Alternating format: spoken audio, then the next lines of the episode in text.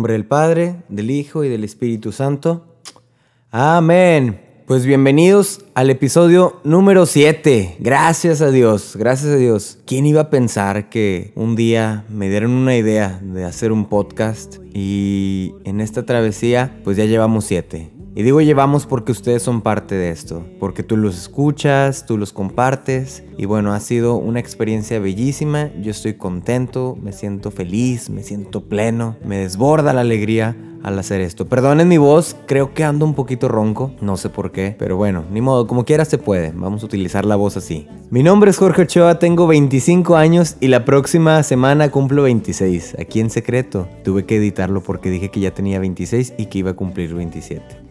No sé por qué tengo eso en la cabeza. Bueno, el punto es que yo soy de Río Bravo, Tamaulipas. Vivo en Corpus Christi, Texas. Soy maestro de música de unos niños de kinder y primaria. Y pues aquí estoy compartiéndoles experiencias de mi vida, anécdotas, consejos y tips que les he dado a mis amigos, que me han dado a mí gente muy sabia y pues se los comparto a manera de charla, así que siéntate, tómate tu cafecito, el tecito, tu coquita, tus fritos o lo que sea si vas manejando, pon mucha atención a la carretera, puedes escuchar, ¿verdad? Pero con mucho cuidado. Antes de empezar lo que es el tema ya, hoy no hay anécdota, hoy no hay chiste. Hoy les voy a contar uno de mis pasajes favoritos y en general, las parábolas. ¿Saben lo que son las parábolas?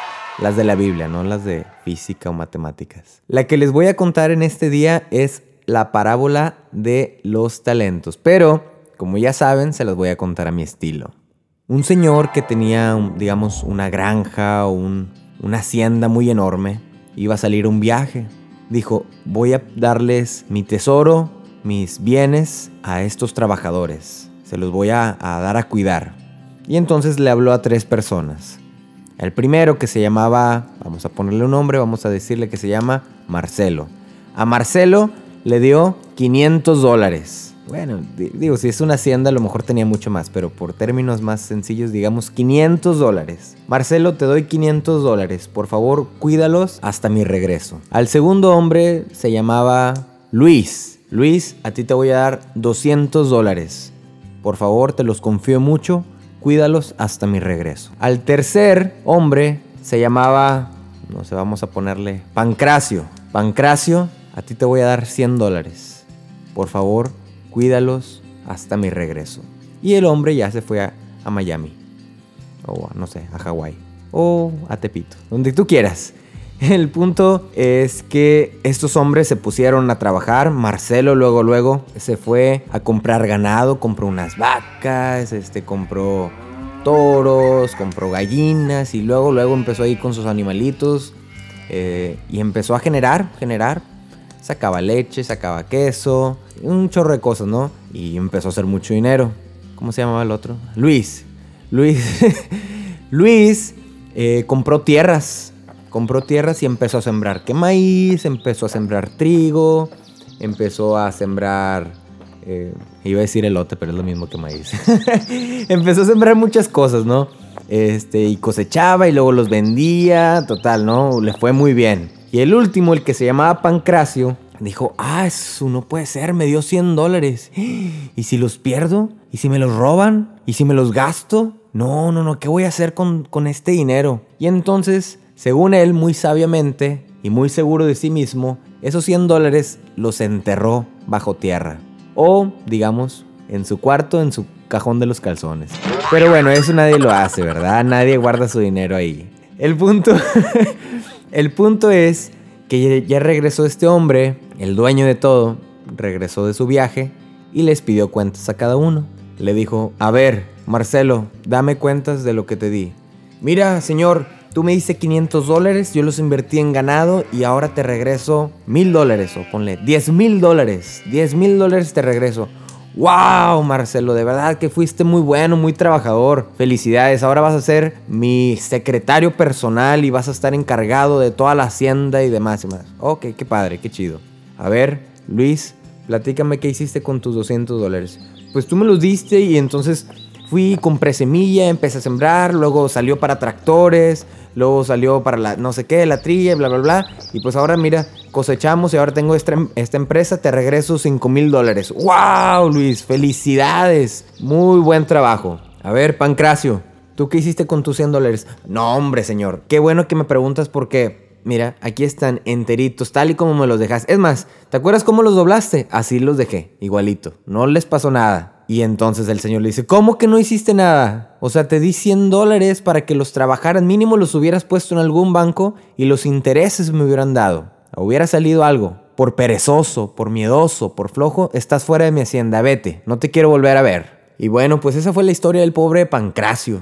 El pobre Pancracio tenía mucho miedo de utilizar o de poner al servicio lo que le habían encomendado. Tuvo miedo de algo que ni le había pasado, tuvo miedo de algo que probablemente no iba a suceder y en lugar de ponerse a chambear, los escondió en el cajón o los enterró bajo tierra. Y pues de eso vamos a hablar hoy. Hoy vamos a hablar de que tú tienes muchos talentos. No, no, no digas que no tienes talentos. Tú tienes muchísimos talentos. De verdad, tienes demasiados talentos. Algunos no sabes que los tienes, algunos apenas están en proceso de desarrollo, algunos sabes que sí los tienes y no los pones al servicio. Me preguntaban el otro día, ¿qué puedo hacer yo para ayudar a mi parroquia? Siento que no hago nada, siento que no aporto, nada más me ponen a cargar sillas.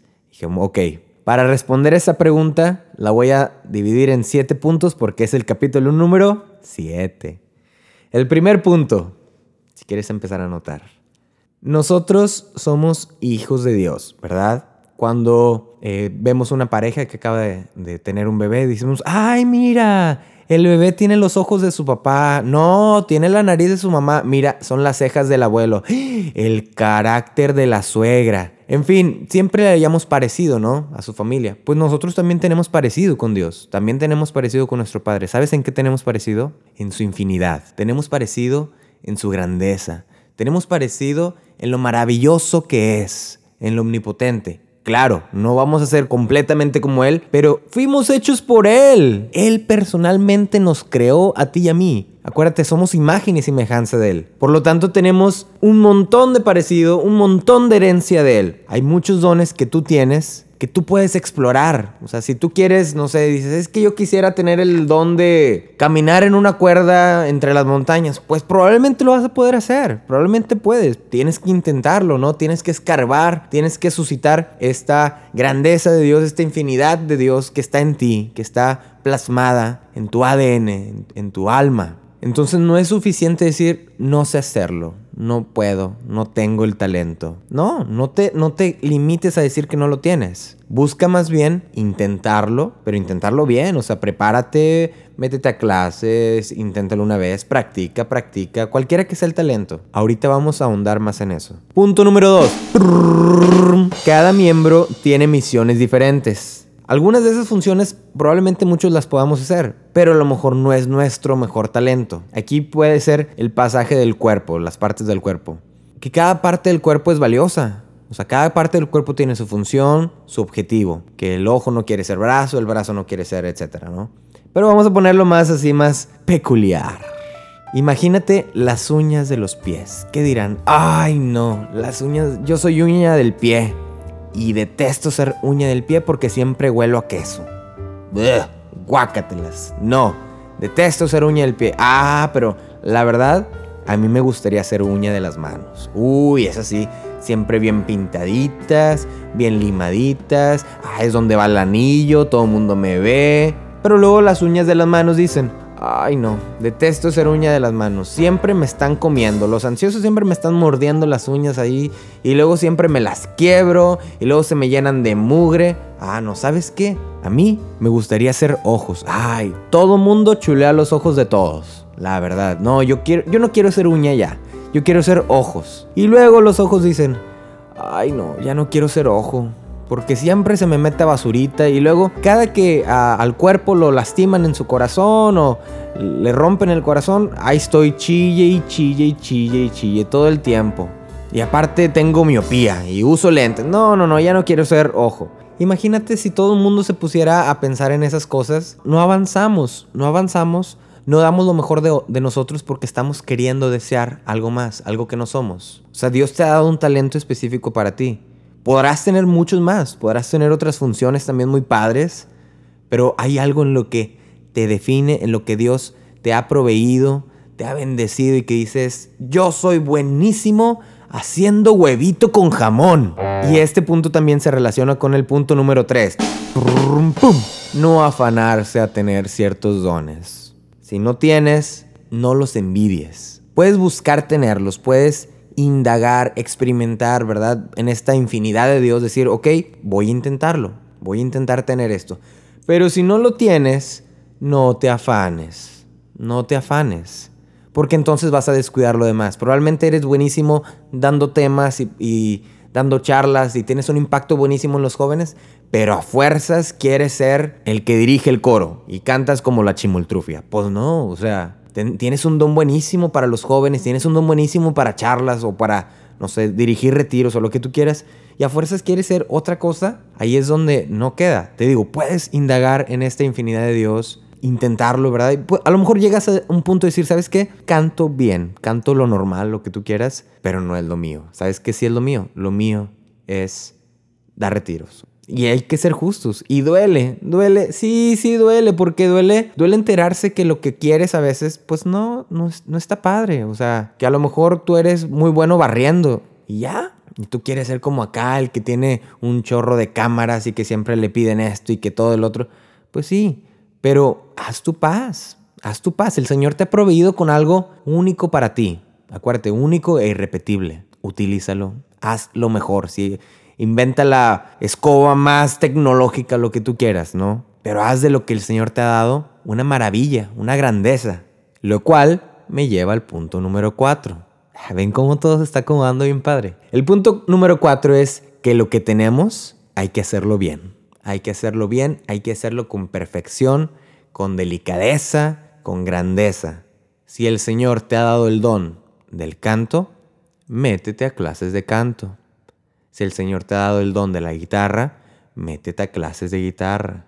Investiga, aprende música. Si el Señor te ha dado el don del liderazgo, busca maestrías, cursos de liderazgo, de cómo ser un emprendedor. Si el Señor te ha dado el don o el talento de la cocina, bueno, pues entonces ponte a investigar más recetas para que cuando vengan los retiros digan, ay, la comida que nos preparan está riquísima. Me encanta venir a este retiro porque siempre nos dan comida bien sabrosa, que es real. Mucha gente vamos a los retiros porque dan comida bien rica. Eh, pero perfecciona lo que el Señor te ha dado. Volvemos a la parábola. Acuérdate, multiplícalo en más. Trabájalo, así como el que compró ganado o sembró, así tú también. Si tú tienes un talento, multiplícalo, trabájalo, estudialo, perfeccionalo. No te quedes simplemente con, ay, sí, ya me lo dieron y pues así tal como me lo diste, así lo, recibo. Pues no, o sea, el Señor te ha dado algo, haz lo mejor de ese algo que Él te ha dado. Haz lo mejor. Lo que sea que el Señor te haya dado, haz lo mejor con Él. Y eso la verdad es que sí nos afecta a muchos hoy en día. Muchos jóvenes estamos ansiosos de servir, de tener un ministerio, de ser animador de asamblea, de empezar con la intercesión, de no sé qué, no sé qué tanto, pero las ganas no son suficientes, brother o hermana. Las ganas no son suficientes. O sea, qué bueno que tienes la voluntad. Ese es el primer paso y buenísimo. El segundo es, hay que trabajar eso que el Señor te ha dado. Hay que trabajarlo y multiplícalo con la providencia de Dios. Con la providencia de Dios. Porque acuérdate, para Dios lo mejor, lo dice en el Salmo. Pues Señor, para ti mi mejor música, mis mejores salmos. Todo lo mejor para ti, Señor, que eres excelso. Así, así. Tú también, con lo que el Señor te ha dado que sea lo mejor de lo mejor. Algo muy importante también que es el, que, ¿en qué punto vamos? En el quinto, en el punto número cinco, es que antes que ser apóstoles, somos discípulos. O sea, antes de salir a trabajar, hay que comer. Antes de salir a servir y hacer todo esto, hay que comer. ¿A qué me refiero con comer? Antes que salir a servir, hay que formarnos, ¿verdad? O en el mismo tiempo no puedes salir solamente a dar, dar, dar, dar, dar, porque luego pues, te vas a quedar sin nada. O sea, no estás recibiendo nada que te vas a quedar sin nada más para dar. Creo que fue como un trabalenguas eso, pero es real. ¿Qué es lo que hay que hacer? Pues hay que mantener la oración personal, hay que ir a misa, hay que orar, eh, rezar, hay que ir a la formación, a los temas, a la comunidad. Aparte de tu perfección o tu crecimiento del don o el talento que tú tienes, también hay que tener ese crecimiento espiritual, personal, que es lo que te va nutriendo, la palabra de Dios que te va nutriendo. Es como imagínate los trabajadores que se vayan sin el lonchecito que les pone su esposa. Pues no, o sea, llegan allá y, ah, no me puso taquitos. ¿Y cómo van a andar todos cansados o así, no? Es igual. Uno no puede ir a servir si no tiene esa formación, esa, esa nutrición, podríamos decirlo así, que el Señor te da. El Señor te provee. Entonces, hay que, acuérdate, antes que ser apóstoles, somos discípulos. No nada más podemos enfocarnos en el hacer, hacer, hacer, hacer, hacer, hacer y no ser. Esto lo habíamos hablado ya antes. Ay, hasta pareció regaño. No, no los estoy regañando. Pero acuérdate, no podemos solamente hacer, hacer, hacer y no ser. O sea, tenemos que recibir de Dios, tenemos que ser testimonio también de esta relación con Él, para entonces que este testimonio se refleje en nuestras obras, en nuestro servicio, en nuestra humildad, en nuestra entrega. Que me lleva al punto número 6. La verdad, sí estoy impresionado cómo todos esos puntos han ido relacionando. El punto número 6 Así como dijimos que esta relación nos lleva a la entrega, te lo repito por si no te lo han dicho, o por si ya te lo han dicho, te lo vuelvo a repetir. Tú estás para entregarte a los demás. Lo que tú haces, disculpa que te lo diga, no es para ti, no es para tu gloria, no es para que te levantes el cuello. Lo que tú tienes, lo que Dios te ha dado, es para Dios, a través de tus hermanos a través de tus amigos, a través de tu comunidad, a través de tu familia. Ten siempre presente eso. Que no se te olvide nunca que lo que Dios te ha dado es para ponerlo al servicio de los demás. No para levantarte el cuello, no para decir, ay, sí, no, hombre, yo soy esto, yo soy lo otro. Mira, el Señor me ha dado el don de esto y lo otro. No, no, no, no, no, no. Porque ahí ya se pierde todo. Y es muy triste, muy, muy triste encontrarse con personas que presumen de lo que Dios les ha dado lo presumen y, no lo ponen al servicio de los demás. Es muy triste porque uno dice, wow, Señor, qué talentoso es este hombre, qué talentosa es esta mujer. De verdad, si esta persona quisiera, Dios santo, podría mover miles de personas, podría hacer maravillas. Pero chihuahuas, les, le falta, le falta esa entrega, le falta esa humildad. No seas así, no seas esa persona. No te guardes para ti, no te creas a veces lo que te dicen. Muchas personas te van a decir, oye, qué padre diriges la alabanza, oye, qué padre tocas, oye, qué padre retiro hiciste. Ah, gracias a Dios. Gloria a Dios. Amén. Para eso estamos, para entregarnos. Y como hace dos fines de semana, ¿no? El Evangelio era, solo soy un siervo inútil que ha hecho lo que tenía que hacer. El Señor me dio y yo hice lo que el Señor me pidió. Simple y sencillamente. Acuérdate de este punto. Si quieres ponerlo ahí en negritas o o escribírtelo en la palma de la mano, haz lo que tengas que hacer, pero recuerda siempre que lo que el Señor te ha dado es para Él, para su gloria. También es conveniente que hagas esta pregunta, ya sea a tu párroco, a tu coordinador, a, a quien sea, ¿en qué te ayudo? ¿En qué puedo ayudar? Esta pregunta de verdad que es, dice mucho de las personas. No solamente en el ámbito de la iglesia, en tu trabajo, en tu familia, con tu novia, con lo que sea. ¿En qué te ayudo? ¿En qué te puedo ayudar? Que estés siempre al servicio. Si no sabes qué hacer en la parroquia, ve con el Padre. Padre, mire, esto es lo que hago, esto es lo que sé hacer, ¿en qué le puedo ayudar? ¿En qué puedo servir? Y luego, luego, lo que te pongan, hágalo. Así te pongan a recoger sillas. Bueno, recoge las sillas. Y bueno, el punto número siete, confiar en la providencia de Dios. Confiar que lo que tú haces, el Señor lo bendice. Créeme, de verdad, el Señor lo bendice. No vas a ver los frutos muchas veces, pero el Señor lo bendice. Por eso es confiar en la providencia de Dios. A mí me pasaba muchas veces que dirigía horas santas y yo normalmente decía, no, no, no quiero ver a nadie, no quiero ver a nadie, voy a tocar simplemente porque no quiero ver qué está pasando. Y la verdad es que no quería ver qué estaba pasando porque ahí siempre me, me, tentaba el demonio, porque si me ponía a ver a las personas, empezaba así a contar, a ver quién está llorando, que una, dos, tres, cuatro. No, hombre, entonces lo que estoy diciendo no está padre porque nada más cinco personas lloraron. O sea, imagínate, claro, hasta, ahora sé que no, ¿verdad? Ahora sé que no es así. Pero lamentablemente yo creía que, yo creía que el impacto que tenía era a través de cuántas personas lloraban.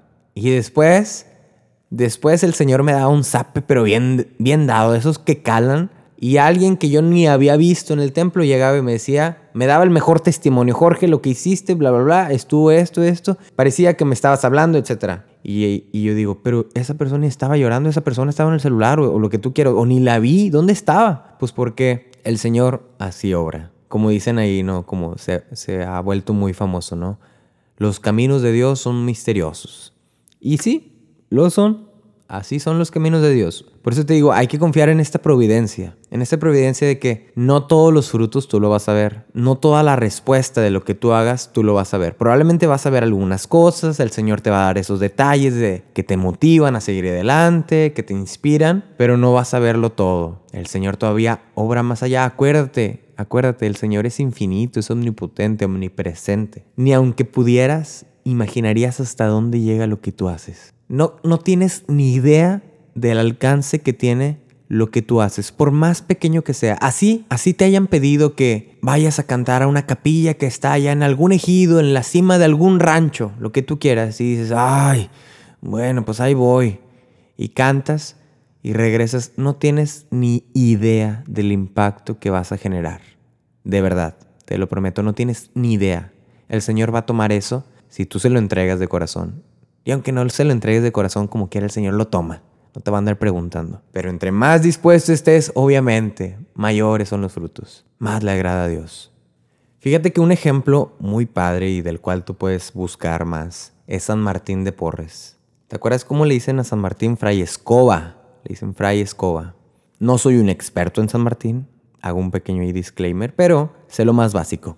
San Martín estuvo nueve años en el convento antes de obtener las órdenes. Y cuando él pidió ingresar al convento, haz de cuenta que le dijeron, uy, no, este, no, pues no puedes aspirar todavía a lo que, no sé, lo que sea. Y le dijeron, puedes entrar como donado. Donado, según esto, era como la categoría más humilde o así, ¿verdad? Dijo, sí, yo solamente quiero ser donado. Entró con los dominicos. San Martín todo ese tiempo le asignaron los quehaceres del hogar, todas las actividades así de limpieza y aprendió ahí el oficio de barbero, aparte de que era campanero. Y esa fue la labor de San Martín en un tiempo. Era el que limpiaba, era el de la campana, era el, barbero. El barbero era también algo así como medicinal, como curar, curandero, algo así, ¿no? Perdón si me, me equivoco un poco, pero más o menos. Tú, tú, vas entendiendo la idea, ¿no? Pero ¿qué crees? Que al que es fiel en lo poco, se le confiará más. Y entonces San Martín después tuvo el talento de, sanar a las personas, de curarlas con sus, con sus plantas, con sus hierbitas, con su oración. Y luego se entregaba a los pobres. Y luego tenía control sobre los animales. Hay infinidad de historias de San Martín de cómo controlaba a los animales, cómo los ayudaba, cómo platicaba. Y luego, pues ya vienen acá los masters de máster, ¿no? Cuentan que San Martín levitaba cuando oraba. Cuentan que San Martín tenía el don de la bilocación. Bilocación no es estar dos veces loco. Mi locación es estar en dos lugares al mismo tiempo. Cuentan muchas personas que habían visto en San Martín en lugares completamente diferentes en distancia y países, ¿no? Porque acuérdate, el que es fiel en lo poco, a ese se le confiará más.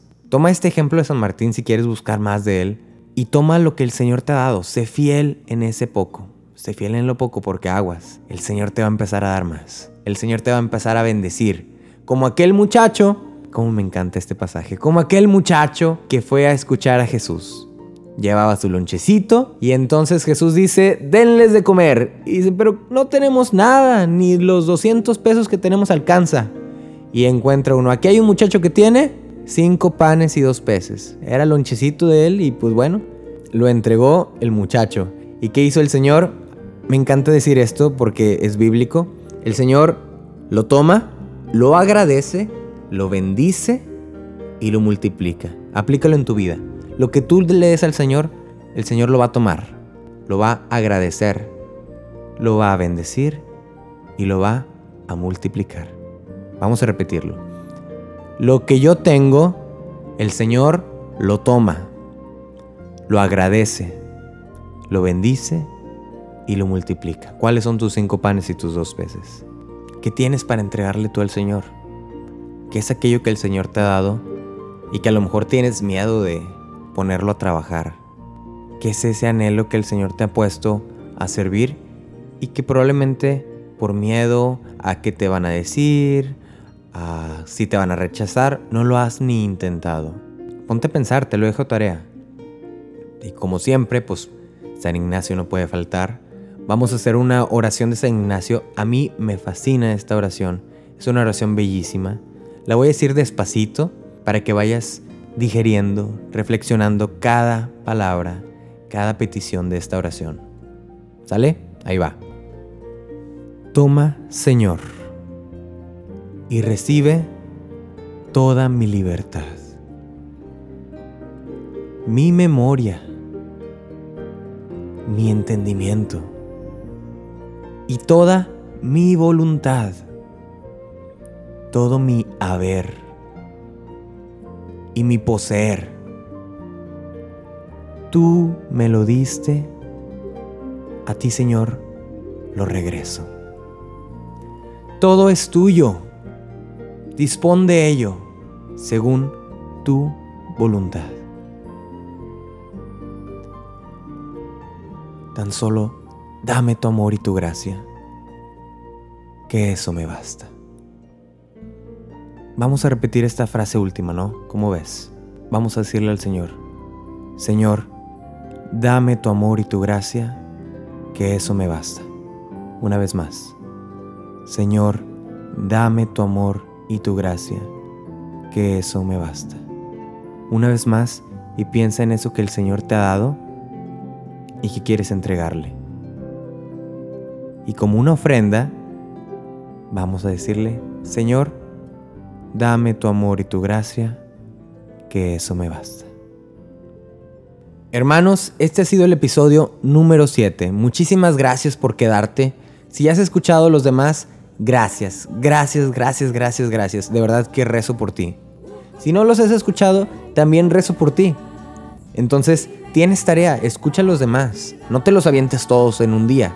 Velos así como utilizando un día a la vez, un día a la vez, poco a poquito, que te vayan, que vayan resonando en tu corazón y en tu cabeza. Acuérdate por favor de compartirlos. Insisto en compartirlos porque de verdad, si vieras el impacto que tiene el que tú lo compartas, no sabes ni tienes idea de la gente que me ha escrito sin que yo la conozca, sin que yo conozca a la persona que le mandó el podcast y los testimonios tan bellos que han dicho. De verdad, no te olvides de compartirlo con quien tú creas, con quien tú quieras o con todos tus contactos del WhatsApp, como tú quieras. Tú eres parte de esta misión. Somos un equipo. Todo este podcast es nuestro. Es tuyo, mío, de todos. Yo solo soy el burrito que el Señor pone a hablar y ya. Pero la verdad es que la misión la hacemos todos. Hay una frase que les voy a dejar de tarea para que sea su mantra de la semana. Cuando estés en tu trabajo, en tu escuela, en tu comunidad, lo que tú quieras, y te piden algo, o veas la oportunidad, piensa en esto. En todo, amar y servir. ¿Cuál es la frase? En todo, amar y servir. ¿Sale? Acuérdate de en todo, amar y servir. Muy bien. Dios te bendiga.